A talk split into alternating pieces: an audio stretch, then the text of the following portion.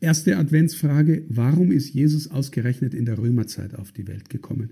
Keine Ahnung, das liegt in der Vorsehung Gottes, aber eine Erklärung, die mir sehr hilft, ist, dass in dieser Zeit, in der Jesus kommt, drei Kulturen gewissermaßen ineinander kommen und ineinander verschmelzen, ohne ineinander aufzugehen. Also das ist die Kultur Israels, des Judentum, das ist die Kultur der Römer, wie gefragt worden ist, und gleichzeitig wird die römische Kultur gerade durchdrungen von griechischem Denken.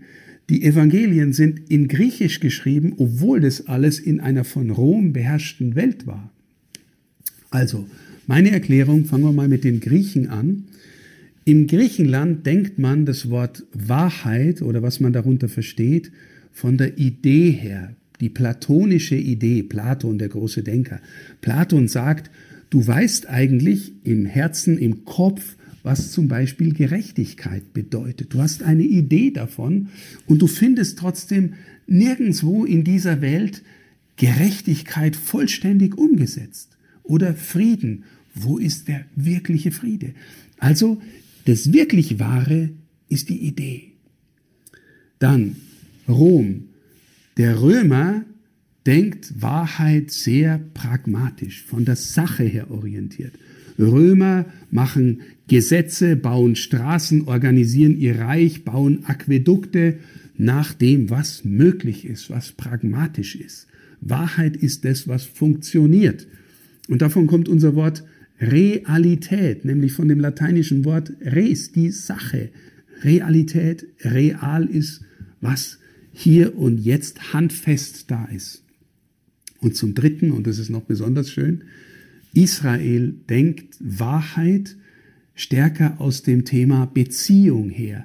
Wahr ist, was wahrhaftig ist, was sich als wahrhaftig, authentisch erweist. Es gibt das schöne Wort, äh, hebräische Wort Emet.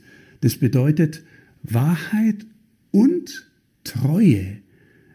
Amen ist davon abgeleitet. Wir sagen, so sei es, wenn wir Amen sagen. So sei es oder so ist es. Also Wahrheit als Beziehung, Wahrheit als Idee und Wahrheit als Res, als Realität. Jetzt, Jesus ist der Treue, der im Vater ist und der durchgehend treu ist zur Sendung des Vaters und in seiner Beziehung zu den Menschen. Da ist keine Lüge in ihm. Treu. Und Jesus ist gleichzeitig der griechische Logos, die Idee, wir übersetzen es mit das Wort. Und dieses Wort, diese Idee Gottes ist Fleisch geworden, ist konkrete Realität geworden. Und er sagt von sich selbst, ich bin die Wahrheit.